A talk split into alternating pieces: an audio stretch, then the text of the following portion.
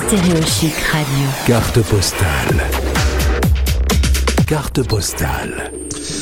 C'est le mois consacré au PVT. C'est Julie, la spécialiste dans ce domaine, et c'est notre invitée aujourd'hui au micro. Bonjour Julie. Salut. Très content de te retrouver. Tu as été, toi et, Oui. le, et le site que tu as créé avec, euh, avec des copines. Vous, a- vous êtes plusieurs à l'avoir créé, je crois. hein avec un ami, pour le coup, ouais. avec un ami. Je l'ai traité de copine, mais c'est pas grave. Euh, le site euh, Voilà. pvtiste.net.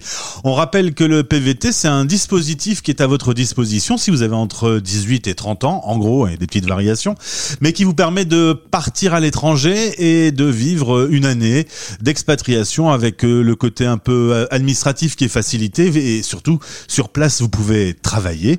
Ça vous évite de devoir euh, trop dépenser euh, arriver dans la destination et, et c'est un dispositif, je pense, quand on est jeune et qu'on a envie de voir un peu le monde, qui est quasi idéal, Julie. Oui, exactement.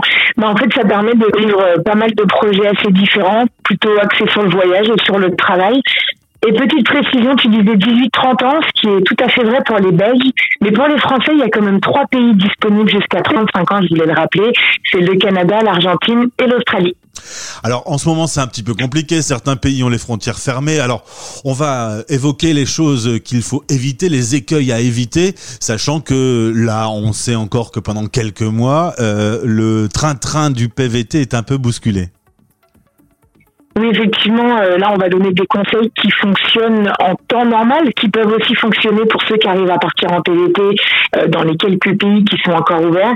Pour les autres, malheureusement, il va falloir encore attendre quelques mois pour espérer euh, pouvoir repartir, notamment en Nouvelle-Zélande ou en Australie, par exemple. qui ont fermé leurs frontières. Alors, quelles sont les choses surtout qu'il ne faut pas faire? Est-ce que tu peux nous donner ces petits conseils, Julie?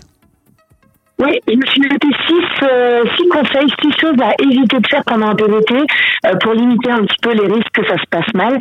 Euh, le premier, ça concerne l'argent, c'est-à-dire euh, il est recommandé de ne pas partir avec trop peu d'argent. On l'a déjà évoqué l'autre fois, chaque pays demande des économies minimales à avoir quand on part. Mais moi, ça m'a ça m'est arrivé quand même beaucoup de fois au cours des dernières années de voir des gens qui partent avec 1000 euros ou 1500 euros. Vraiment, il faut faire attention à pas partir avec trop peu d'argent parce que c'est un petit matelas financier qui vous permet de tenir les premières semaines, voire les premiers mois. Et pour continuer sur le conseil euh, de l'argent, je dirais qu'il faut éviter au maximum de commencer à chercher du travail quand on n'a plus que euh, 10, 10 euros, quoi. Ouais, ouais. Il faut essayer d'anticiper un petit peu sa recherche d'emploi pendant son PVT, ses recherches d'emploi, euh, et puis avoir un petit peu d'argent de côté pour manger, bien évidemment, et, et subvenir à ses besoins. Mais pourquoi pas aussi avoir un petit peu d'argent sur, euh, pourquoi pas sur son compte français ou belge pour pouvoir se payer un billet retour si jamais il y a une urgence. Voilà pour mon conseil euh, financier. Ensuite, je dirais, une autre erreur, ce serait de jamais se lancer dans la langue du pays. Surtout pour ceux qui parlent pas très bien, euh, que ce soit l'anglais, le portugais, le coréen ou l'espagnol. C'est vrai quand on est un peu timide, on va avoir tendance à se cacher derrière ceux qui parlent mieux que nous peut-être, ou à côtoyer des gens qui parlent notre langue à nous. Euh, vraiment, l'idée du PVT, c'est d'être en immersion. Donc, je vous recommande au maximum de vous lancer, parce que sinon, ça va vous empêcher de vivre beaucoup de choses, bien sûr en termes d'emploi, mais aussi en termes d'intégration dans un groupe, pour se faire des amis, pour comprendre les blagues, pour nous-mêmes euh, dire des choses intéressantes et être, euh, comment dire, être socialement euh, actif, disons. Parce Ouais. qu'on pense toujours au travail, mais ne pas parler la langue du pays, c'est aussi euh, limiter un peu ses interactions avec les autres.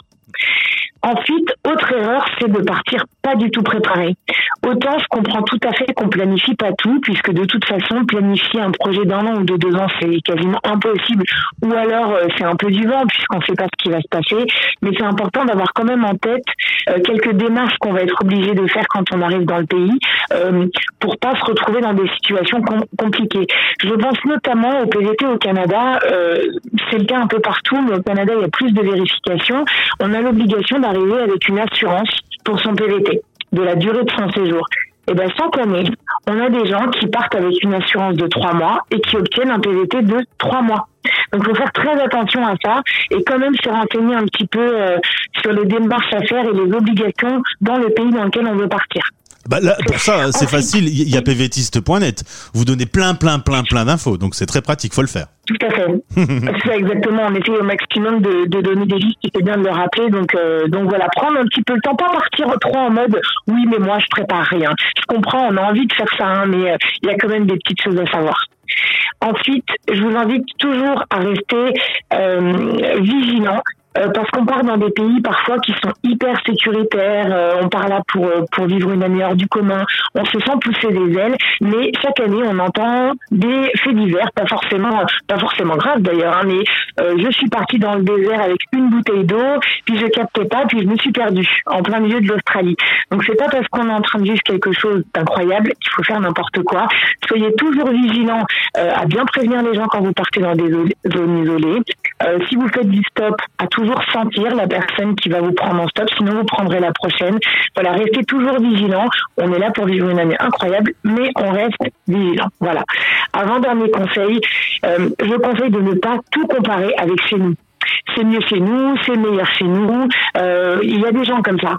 Autant il y a des gens qui partent et qui sont hyper positifs sur leur pays d'accueil, d'accueil pardon. Et puis il y en a d'autres au contraire, ils comparent tout avec la France ou la Belgique et du coup ils sont constamment déçus euh, et ils sont beaucoup dans la critique.